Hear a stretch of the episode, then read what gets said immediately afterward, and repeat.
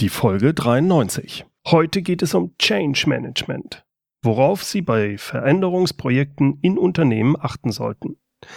Und hierfür habe ich mir jemanden Besonderes eingeladen. Vielleicht kommen Sie auf seinen Namen, wenn Sie folgende Musik hören. Social media. Management-radio.com. Enjoy. Management Radio. Management on Demand. Enjoy. Ja, genau, mein Interviewpartner heute, das ist der Mann mit der sonoren Stimme. Der Gründer und ein häufiger Sprecher des sehr erfolgreichen Podcasts Management Radio. Ulrich Hinsen. Willkommen zum Podcast Führung auf den Punkt gebracht. Inspiration, Tipps und Impulse für Führungskräfte, Manager und Unternehmer. Guten Tag und herzlich willkommen. Mein Name ist Bernd Gerob. Ich bin Geschäftsführer-Coach und Führungstrainer in Aachen. Unternehmen und Organisationen müssen sich immer wieder verändern. Sie müssen sich anpassen. Nur so können sie zum Beispiel auf verändernde Marktgegebenheiten richtig reagieren. Vorgehen und Prozesse, die bisher erfolgreich funktioniert haben, die müssen immer wieder auf den Prüfstand. Was heute erfolgreich ist, bedeutet nicht automatisch, dass es zukünftig weiterhin Erfolg verspricht. Mit Veränderung, neudeutsch Change, mit Veränderung der Organisation, der Prozesse, der Tätigkeiten, der Produkte und so weiter, damit müssen sich alle Unternehmen beschäftigen. Einfach ist das nicht. Selbst wenn in einer Organisation erkannt wird, dass sich etwas ändern muss, so ist es doch für viele Menschen schwierig, damit umzugehen. Fjodor Mikhailowitsch Dostojewski hat das sehr schön auf den Punkt gebracht. Veränderung ist das, was die Leute am meisten fürchten. Worauf es bei Veränderungsprojekten in Unternehmen wirklich ankommt, darüber spreche ich heute mit dem von mir sehr geschätzten Kollegen Ulrich Hinsen. Ulrich Hinsen arbeitet seit Jahren als erfolgreicher Berater in Change-Projekten für verschiedene Unternehmen. Er ist Trainer für die richtige Führungskommunikation und er ist Gründer des Podcasts Management Radio. Ein Podcast, den er im Jahre 2005 gestartet hat und der heute auf zehn Kanälen Berichte, Kommentare und Interviews zu aktuellen Management-Themen sendet. 2005, das sind zehn Jahre Podcasten. Ich ziehe meinen Hut. Das ist echt klasse. Ich freue mich sehr, Ulrich Hinsen heute im Interview zu haben. Deswegen gehen wir jetzt auch direkt rein ins Gespräch mit Ulrich Hinsen. Herr Hinsen, welche typischen Phasen treten denn auf, wenn ein Unternehmen durch so einen Change-Prozess, durch so eine große Veränderung läuft? Nun, es äh, gibt ja eine Vielzahl von Phasenmodellen heute, die Wirklichkeit und damit auch die Wirklichkeit äh, von Veränderungen zu fassen suchen. Ähm, bekanntestes vielleicht äh, das von Schmidt-Tanger. Mir scheint ein anderes dabei entscheidend, nämlich wenn wir über Phasen von Veränderungen reden, worauf dann den Fokus? Denn wir können ja schon unterscheiden zwischen emotionalen Phasen, also Phasen der Akzeptanzbildung bei Mitarbeiter für die Veränderungsvorhaben, dann äh, Varianten der Veränderung. Nehmen Sie nur die Spannbreite von äh, einem Reengineering-Projekt äh, bis hin zur Kulturveränderung, nicht deutlich andere Phasen, die dort hochpoppen. Und schließlich ja, die Frage, betrachte ich einen Change monokausal, das heißt also, habe ich einen Anfangspunkt, eine Veränderungsphase, ein Ende? Oder setze ich die systemische Brille auf? Phasen, Phasen von Veränderungen sind also sehr stark, äh, ja, brillenorientiert, sichtorientiert und sie geben Bilder wieder und äh, ich habe mal gelernt, Bilder sind halt eine Form von Annäherung, eine wichtige Form. Sie hinken immer, hat Tucholsky mal gesagt, aber sie sind halt eine Form von Annäherung. Sie sind quasi ein, eine Hilfe als Modell, ne? weil man vorher dann überlegt, mit welchen Problemen die auftreten, äh, werde ich denn rechnen müssen, oder? Ist das das hauptsächliche Ziel, wenn man sich mit so Phasen, Bildern oder Modellen beschäftigt? Ja, wobei mir besonders in der Botschaft wichtig ist, äh, sich immer vor Augen zu halten, äh, worauf will ich hinaus, nicht? Also äh, geht es um äh, die Akzeptanzbildung, geht es um das Thema Organisationsentwicklung, also eine nachhaltige Veränderungsbereitschaft beispielsweise, ähm, geht es darum, um ein äh, bestimmtes Projekt, das vielleicht eine besondere Schärfe in der Veränderung hat, nicht verbunden mit äh, Personalumbau, manchmal Personalabbau und so weiter. Also den Fokus sich auch klar zu machen, bevor ich an eine Deutung und damit ein Handeln nach Phasen einsteige. Aber das verstehe ich nicht ganz, denn wäre, muss nicht eigentlich das hauptsächliche Ziel in jedem Fall sein, dass ich Akzeptanz erreiche, weil ich kann noch so eine tolle Organisationsentwicklung theoretisch mir überlegen.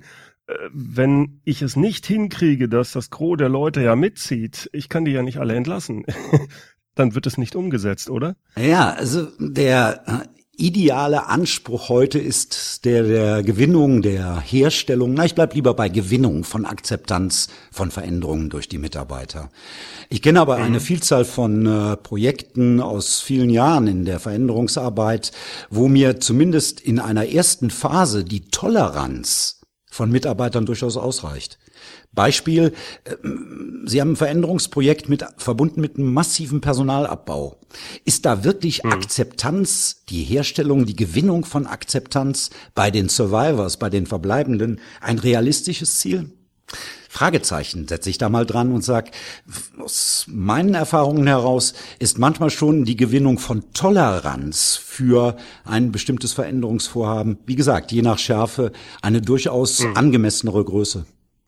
Okay, also Sie unterscheiden hierbei, Toleranz wäre okay, ich arbeite nicht dagegen und Akzeptanz ich bin, ich befürworte das. Ich verstehe die Entscheidung und äh, so schlimm sie auch ist, ich trage sie mit und äh, äh bin positiver gegenüber. Kann man das so sagen? Ja, Akzeptanz steht ja für Einsicht, nicht? Diese ist nicht immer äh, gleich verbunden mit Jubelsturm nach dem Motto, wann kommt der nächste Change? Äh, sie steht, ja. sie steht vielmehr für eine, ja, Einsichtsarbeit, Erkenntnis manchmal auch in bittere Notwendigkeiten. Okay. Also Sie sagen, es kann am Anfang zumindest viel wichtiger sein, diese Toleranz zu erreichen, dass nicht dagegen gearbeitet wird. Die Akzeptanz im Sinne einer Einsicht, das kann sein, dass man das am Anfang einfach nicht hinbekommt und trotzdem muss man den Change einleiten bei kritischen Situationen. Ja, und die, die, hohe, die hohe Schule, wenn ich das noch ergänzen darf, wäre schließlich die Bildung, die Gewinnung von Identifikation mit dem Veränderungsvorhaben. Das allerdings, ja. äh, und äh, das sage ich in der Kontraktphase mit äh, Unternehmern, Geschäftsführern, Vorständen immer wieder sehr gerne und sehr genau. Das aber wird teuer, weil die Gewinnung von Identifikation ist ein sehr, sehr aufwendiger Vorgang. Ist es denn immer notwendig? Nein. Und äh, genau deswegen äh, habe ich auch diese Unterscheidung machen wollen zwischen Identifikation, Akzeptanz und Toleranz. Okay, verstehe ich. Was sind denn die häufigsten Fehler, die dann ein Unternehmen macht? Also äh, zum Beispiel, dass es sagt, äh, ein Change muss immer mit Identifikation verbunden sein oder was sind so die häufigsten Fehler, die Unternehmen bei so einem Change-Projekt machen können? Und wie beugt man diesen Fehlern am besten vor?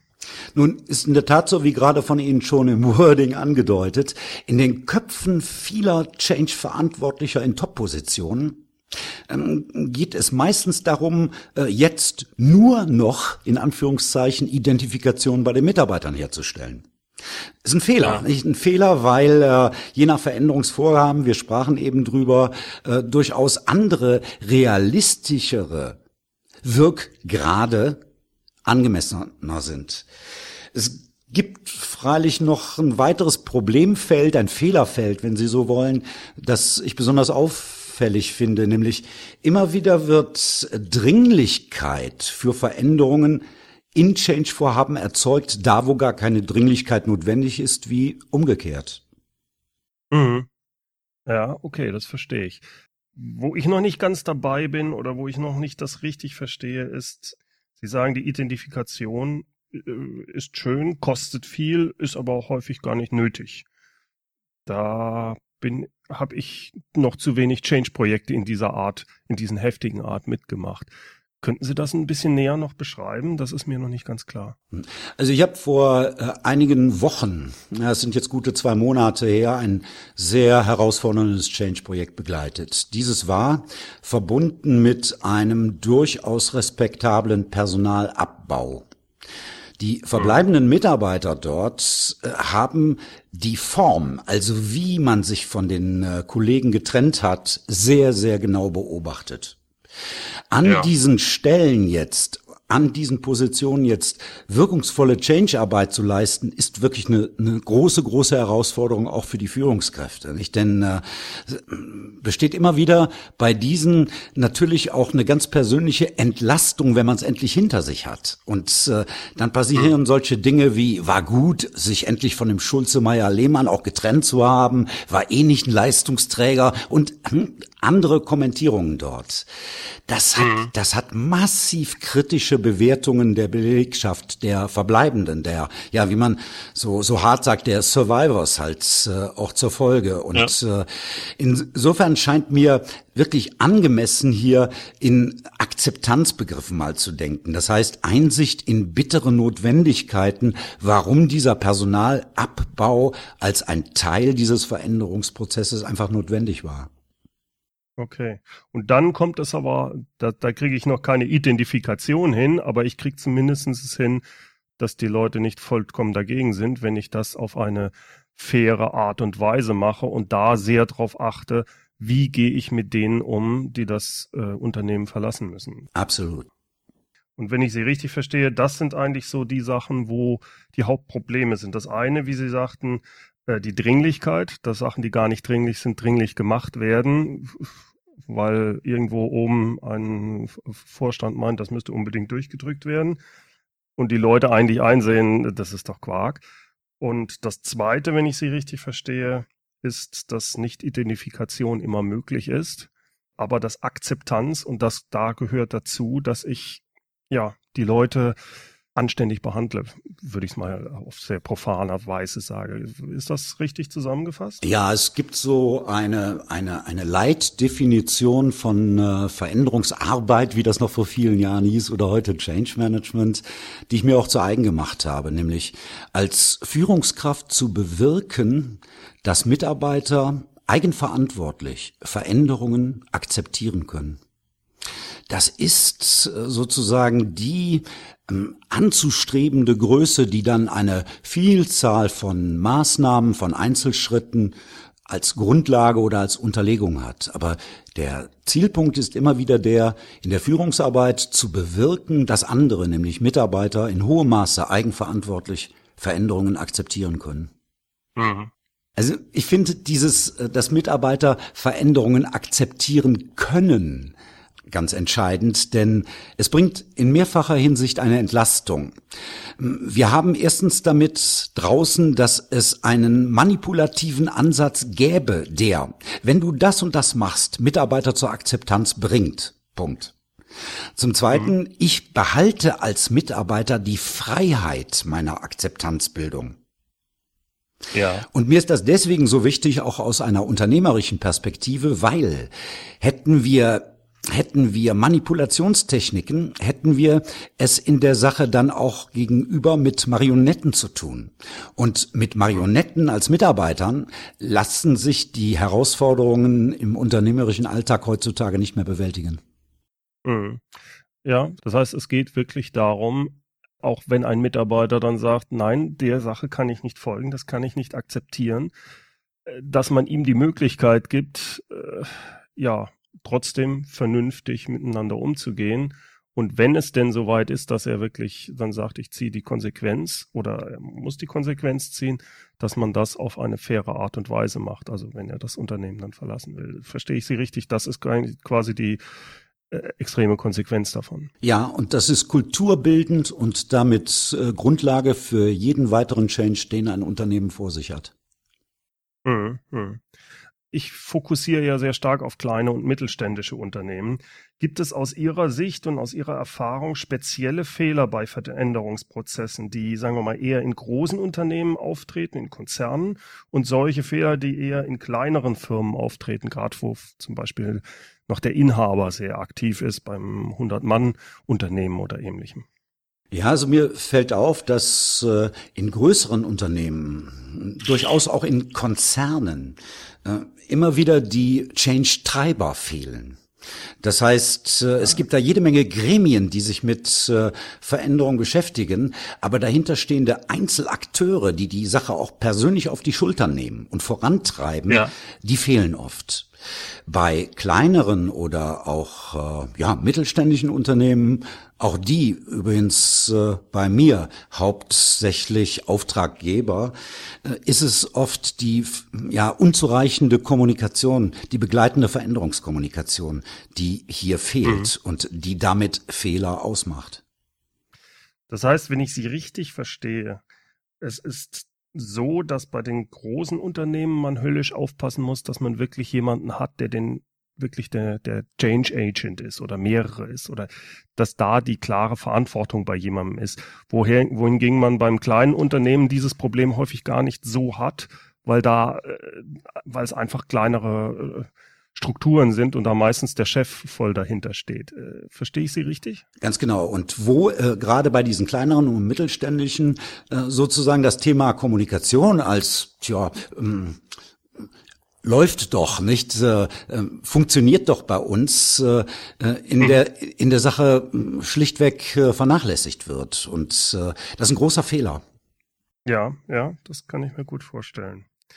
Wenn, wenn man jetzt so einen heftigen Prozess äh, als Unternehmen durchläuft, dann bekommt man ja normalerweise auch starken Gegenwind.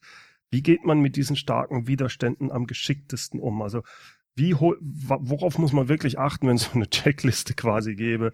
Wie holt man die Mitarbeiter mit ins Boot, soweit es geht? Also zumindest hinsichtlich Akzeptanz. Und wann oder wie äh, oder woran erkenne ich denn, dass ein Mitarbeiter selbst bei großem Bemühen nicht mit ins Boot geholt werden kann oder will? Also zunächst mal, Herr Gerob, ist es wohl so, dass äh, Menschen Veränderungen immer bewerten. Zumal die fremdverursachten, also nicht die eigenen, ich ziehe um, äh, sondern die, die von äh, äh Unternehmensseite her auf mich zukommen. Die ja. äh, Varianten der Veränderung nun sind hinlänglich bekannt. Es gibt durchaus immer wieder Mitarbeiter zu Beginn eines Veränderungsvorhabens, die diesem äh, ausgesprochen positiv gegenüberstehen, nicht? weil äh, sie mhm. für das Unternehmen, vielleicht auch für sich selbst äh, daraus äh, Vorteile sehen. Das sind mhm. dann meistens Mitarbeiter, die sehr eng im Veränderungsprozess bereits sind, nicht? Also beispielsweise im äh, ähm, Rahmen eines Veränderungsprojektes als äh, Teilnehmer dort dabei sind. Wir, ja. wir bezeichnen diese Mitarbeiter auch als Promotoren. Demgegenüber mhm. stehen die Kontrahenten. Das sind die, die sowohl persönlich als auch unternehmensbezogen wenig bis gar keinen Sinn in diesen Veränderungsmaßnahmen sehen. Oft stürzen sich nun verantwortliche Führungskräfte im Change auf diese beiden Segmente, nicht? Auf die Promotoren, auf die Kontrahenten. Auf die Promotoren mhm. frei nach dem Motto, die müssen wir stützen, die müssen wir zu Meinungsbildnern machen. Auf die Kontrahenten, ja, ganz platt gesprochen, die müssen wir platt machen.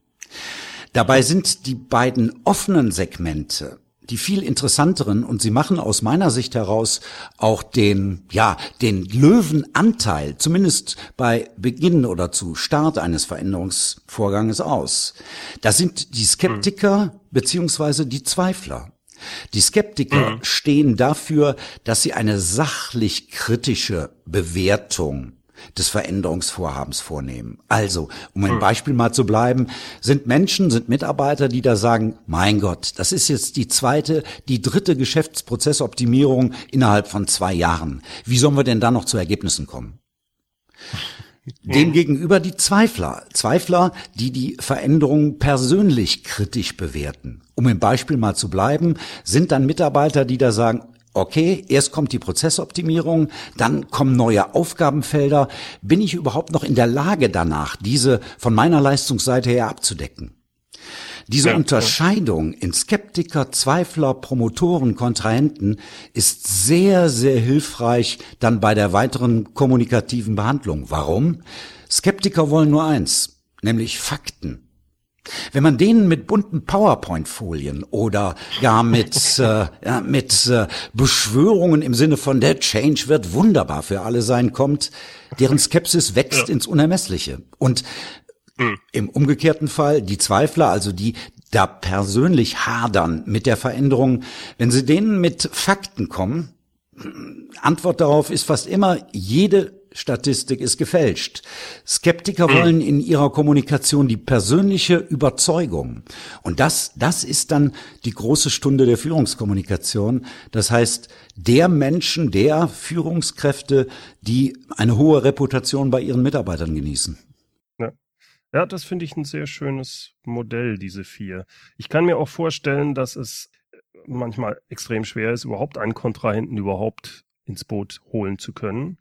Aber äh, wenn ich es natürlich hinkriege, Skeptiker und Zweifler, einige wenige zu überzeugen, die dann zu Befürwortern wären, dann äh, hat habe ich da natürlich einen riesen Vorteil, weil das auf die anderen auch auswirkt. So schätze, äh, würde ich das einschätzen, oder? Ja, ich habe da auch sehr viel selber in meiner Arbeit aus einer ganz anderen Disziplin gelernt, nämlich aus der Innovationsforschung. Also der Frage, wie setzen sich eigentlich Ideen durch? Ja. Wenn mal erlaubt, an der Stelle empfehle ich unbedingt mal ein Buch für alle Menschen, die äh, das äh, Thema Change dort interessiert und die mh, gar nicht mal so, so sehr auf eine spezifische Fachliteratur dafür zurückgreifen wollen. Das Ja. ist ein Buch von Günter Dück, Das Neue und seine Feinde, wie Ideen verhindert werden und ja, wie sie sich trotzdem durchsetzen.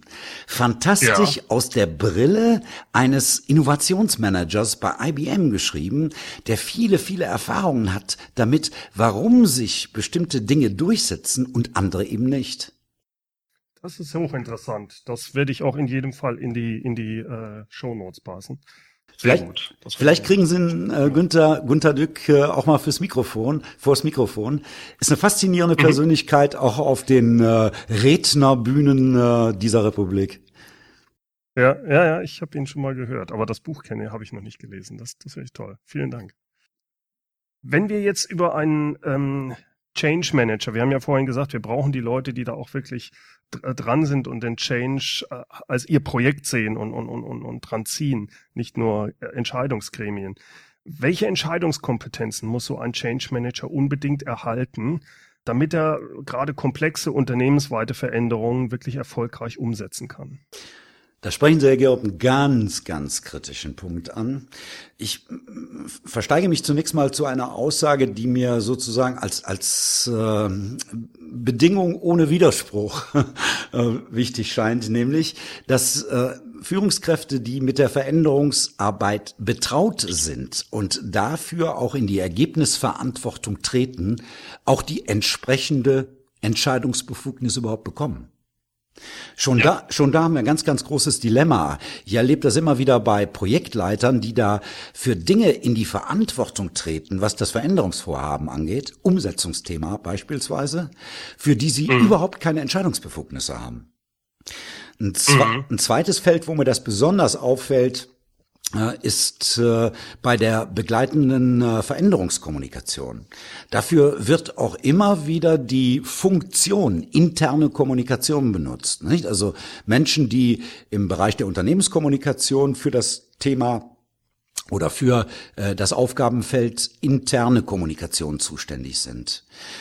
Diese treten dann in eine Verantwortung, die weit, weit weg ist von den äh, damit verbundenen notwendigen Entscheidungsbefugnissen. Also die werden zum Teil nicht mal in äh, die Details des Veränderungsvorhabens überhaupt eingebunden. Mhm, mhm. Ja, und dann kann, geht das schief. Das kann ich mir vorstellen. Jetzt verstehe ich, was Sie meinen. Die Entscheidungskompetenz ist eigentlich gar nicht der Punkt. Ich glaube, es ist das Entscheidende, dass derjenige wirklich die Unterstützung von ganz oben hat.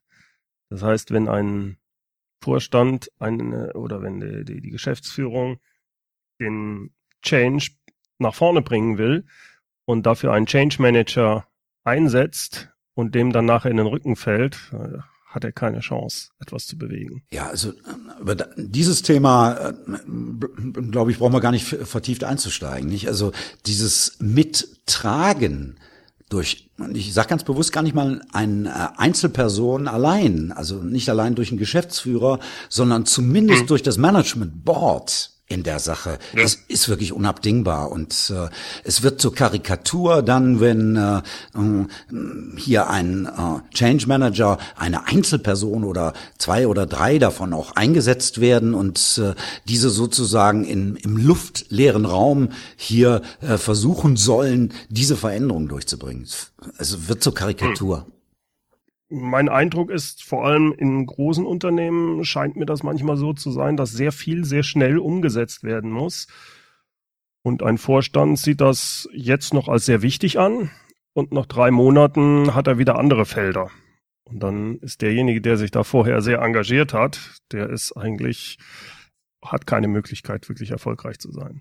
Ja, das ist in der Tat beobachtbar für äh, viele Menschen in den äh, Chefetagen dieser Welt ist der Change erledigt am grünen Tisch, nicht? Ist äh, sozusagen als Strategie entworfen und dann beginnt das nächste Projekt. Mm, das ist ein großer und wichtiger, ich sag mal ein bedeutsamer Punkt der Begleitung auch durch uns Berater immer wieder auch die Top-Führungskräfte darauf aufmerksam zu machen, dass in ihren Köpfen oder auf dem Reißbrett dieser Change zwar da, aber längst noch nicht realisiert und äh, diese deswegen und entsprechend auch gefordert sind. Hm. Als letzte Frage, Herr Hinsen, würde ich gerne auf die andere Seite mal wechseln. Also jetzt nicht beim äh, in der Geschäftsführung oder bei dem Change Agent oder dem Change Manager, sondern die Leute, die sich jetzt in einem solchen Umbruchssituation auf einmal sehen, ob das Führungskraft oder Mitarbeiter ist. Was ist da Ihr wichtigster Tipp für so jemanden, der sieht, oh Gott, bei uns gibt's eine große Veränderung. Wie sollten die an sowas rangehen? Wie geht man damit am besten um, als Führungskraft wie auch als Mitarbeiter? Ja, ich konzentriere mich gerne und zunächst mal auf äh, die Führungskraft, weil äh, diese nun halt äh, immer wieder Partner für meine Beratungssituation darstellt. Und ja. da ist äh, der Hinweis ein, ich hoffe doch sehr deutlicher, nämlich prüft erst einmal selber, wo ihr euch in der Bewertungsskala in Bezug auf das Veränderungsvorhaben selber seht. Seid ihr Promotoren in der Sache? Seid ihr Skeptiker? Seid ihr Zweifler? Seid ihr gar, ja, in einer Kontrahentenrolle? Warum ist das so wichtig, dieser Hinweis, dieser Tipp? Die Art und Weise, wie ich selber als Führungskraft das Veränderungsvorhaben bewerte, hat massiven Einfluss auf die Art und Weise, wie ich die Veränderung kommuniziere. Und zwar gegenüber meinen ja, eigenen ja. Leuten. Mhm. Ja, das ist ein sehr guter Tipp, denke ich. Das ist auch sehr entscheidend, ja. Herr Hinsen, ich bedanke mich recht herzlich für das Gespräch. Das war sehr erhellend, viele Sachen. Vor allem die Geschichte mit der Akzeptanz, der Toleranz und der Identifikation bei solchen Projekten. Fand ich sehr gut. Herzlichen Dank. Ich danke Ihnen. War ein klasse Gespräch. Herzlichen Dank, Herr Gerob. Soweit mein Interview mit Ulrich Hinsen. Mehr Informationen über ihn finden Sie unter www.ulrich-hinsen.com www.management-radio.de und natürlich seinen Podcast, den finden Sie unter www.management-radio.de.